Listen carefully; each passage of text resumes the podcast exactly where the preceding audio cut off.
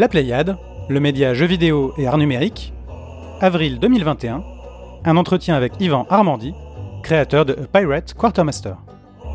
Il y a environ trois ans, j'avais commencé à, noter plus ou moins des idées euh, à propos d'un jeu de, de pirate, parce que c'était un peu un rêve d'enfant. Je trouvais qu'il n'y avait pas tant de jeux, surtout à cette époque. Là, il y en a quelques-uns qui sont sortis depuis, mais il n'y avait pas trop de jeux de piraterie.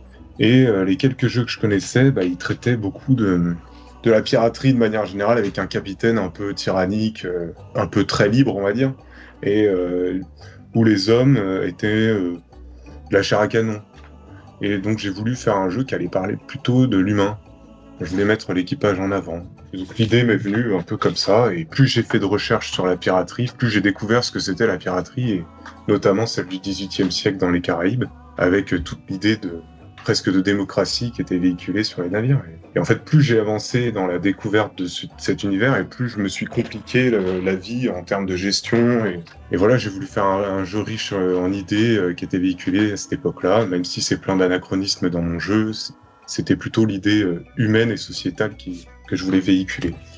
Ouais, c'est une piraterie sans bandeau sur l'œil ni perroquet sur l'épaule je voulais m'éloigner un peu de tous ces clichés, euh, même si c'est des clichés que j'aime beaucoup aussi, hein, euh, toutes ces histoires. D'ailleurs, j'en ai repris quelques-uns avec euh, les cartes au trésor, les choses comme ça. Mais voilà, je voulais m'en éloigner un peu pour faire autre chose. Et puis, j'avais un peu souci du détail. je trouvais qu'il n'était pas assez mis en avant et que je souhaitais mettre en avant dans mon jeu. Et après, au début, je pensais faire comme un peu tous les jeux, on incarne le capitaine parce que c'est un peu celui qui a le pouvoir. Et donc, c'est celui qui agit c'est en cherchant que j'ai réalisé que le quartier maître, c'était un, poste qui était assez peu mis en avant, et qui est pourtant assez important sur un navire pirate. Et comme j'ai fait de la cuisine auparavant et que j'ai été seconde cuisine, souvent on dit qu'on est dans le même bateau dans une cuisine, et ça se rapprochait assez euh, du fonctionnement d'un navire.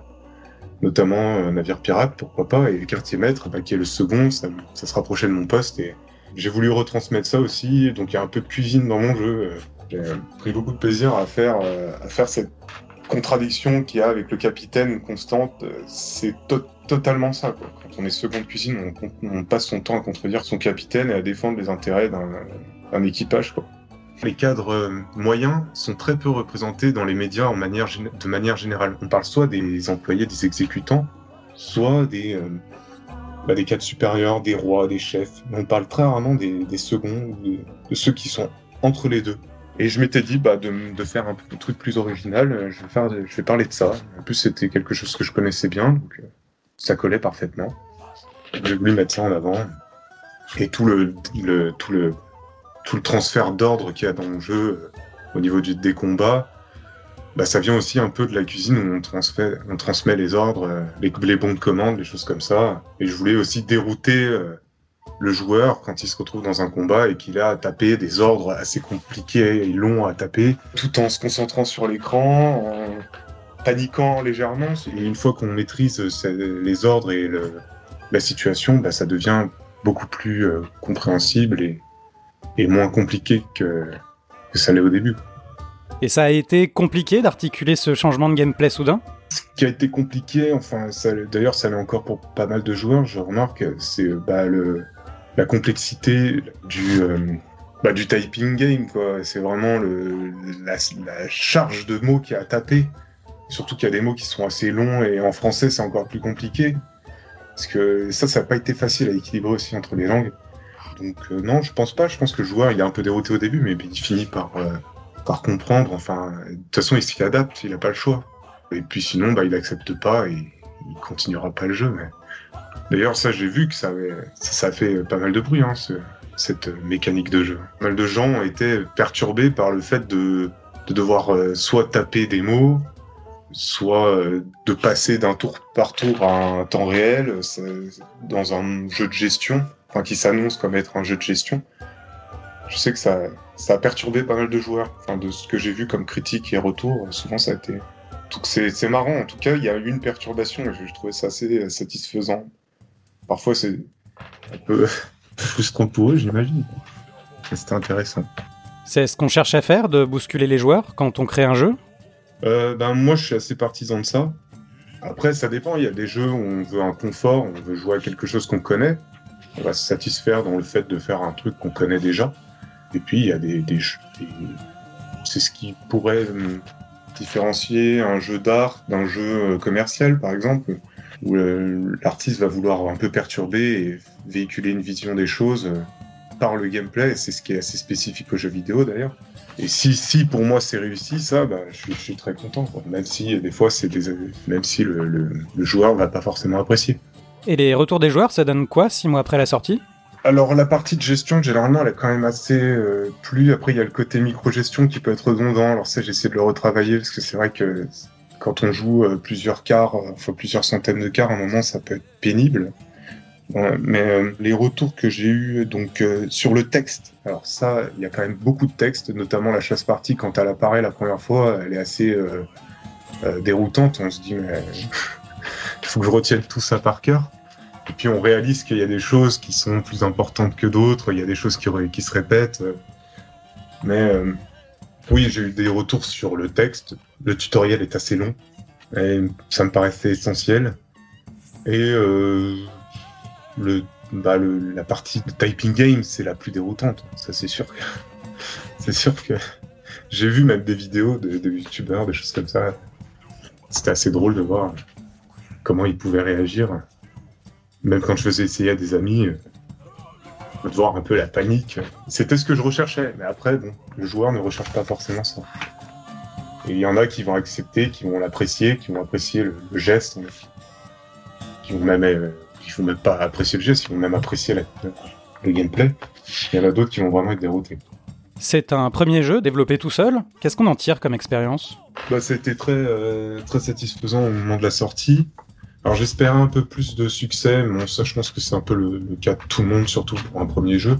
Mais après, ça a été euh, déjà très galvanisant d'avoir des retours quand on a travaillé euh, deux ans et demi sur un jeu et qu'on le sort et qu'il y a des gens qui sont très enjoués et très, qui, qui, respectent beaucoup le travail, qui viennent soutenir. Ça, ça a été, euh, ça, ça a été très très plaisant.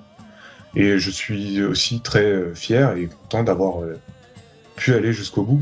Parce que parfois c'est un peu dur tout seul. Et au final, bah, ça a été une très bonne expérience et surtout de l'avoir fini. Et donc là, je suis en train de repartir sur un autre jeu. On verra.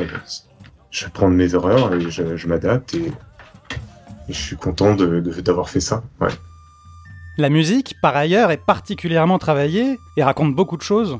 Alors la musique, bah, je voulais qu'elle soit un peu interactive, notamment bah, voilà, quand on assigne des musiciens, euh, la musique s'agrémente avec des, des instruments. Et je voulais qu'elle soit sans parole parce que je voulais pas que ce soit en anglais ou en français. Je voulais que ce soit. Parce qu'il y avait cette idée aussi de montrer la multiculturalité qu'il y avait sur un navire pirate, qu'il n'y avait pas forcément sur les navires marchands ou militaires. C'est pour ça aussi que j'ai fait un peu des peuples stéréotypés avec des couleurs de peau. Et en fait, sur notre navire pirate, on se retrouve avec plusieurs couleurs de peau, donc plusieurs cultures qui sont stéréotypées et anachroniques au niveau des, des vêtements, des choses comme ça. Et la musique, je voulais qu'elle suive un peu cet esprit. Et donc euh, les musiciens avec qui j'ai travaillé, qui sont euh, Michel Taillet et Michel Chic, euh, m'ont fait des musiques d'inspiration de plusieurs, bah, de plusieurs cultures. Il y a un peu d'Asie, il y a des Balkans, de, de, la France, de l'Amérique, des instruments qui peuvent être même modernes, comme la guitare électrique, des choses comme ça. Et donc l'idée, c'était de faire quelque chose de d'un peu différent justement des musiques pirates qu'on avait l'habitude d'entendre, parce que c'était pour mettre en avant ce côté euh, bah, différent qu'il y avait sur les navires pirates. Pour l'époque, il y avait, c'était limite anachronique d'être pirate à l'époque. On était dans un esprit d'ouverture euh, et de liberté euh, qu'il n'y avait pas sur les autres navires. Et donc même au niveau de la musique, il se pouvait qu'on désaccorde nos instruments pour faire un autre type de musique qui aujourd'hui va passer, va être normal, mais à l'époque, c'était limite une révolution. Oui, les histoires dans le jeu racontent également des réalités sociales et apportent une densité aux motivations des uns et des autres. Bah, les, les femmes, notamment, ça aussi, je voulais le mettre en avant parce que les femmes, euh, ça une place assez euh, mineure sur les navires. Et le fait que sur des navires pirates, euh, bah, il y avait quelques femmes qui avaient réussi à s'imposer et ça, c'était assez exceptionnel je voulais mettre, je tenais à mettre justement une histoire de femme qui allait réussir à modifier un peu bah, l'avenir de la société pirate euh, sur son navire du moins. Donc comme c'est un monde ouvert, il y a des interactions entre les peuples. Il y a même un moment où il peut y avoir une guerre qui, qui explose, qui éclate, et donc qui va venir, qui va venir rendre le jeu plus compliqué pour, pour notre navire, parce qu'on peut se faire, en changeant de pavillon, on peut se faire prendre en chasse par des navires. Après, j'ai aussi mis des, des, doctrines qui auront quelques impacts sur, sur le fonctionnement de ces sociétés. Des doctrines voilà, comme les mercantilistes qui s'apparentent un peu au capitalisme, euh, les autonomistes euh, justement qui veulent se débrouiller tout seuls. Enfin voilà, j'ai voulu jouer un peu sur des sur des, des doctrines euh, qui sont présentes dans le monde actuel et qui n'étaient pas forcément, bah, qui sont anachroniques en fait.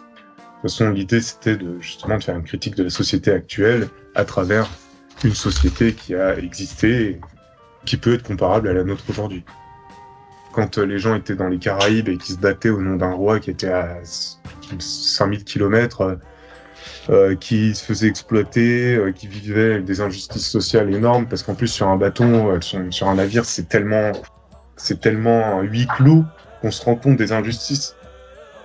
Là, tu bien plus quoi. quand on voit des officiers qui vont manger des cochons, des cochons de lait qui ont des tailles 8000 fois supérieures aux mousses et et euh, alors que les autres font bouillir du cuir pour se nourrir, euh, bah, ça, ça, ça, va ça va. Et les gens, dès qu'ils ont leur première opportunité, ils fuient, ils fuient ça.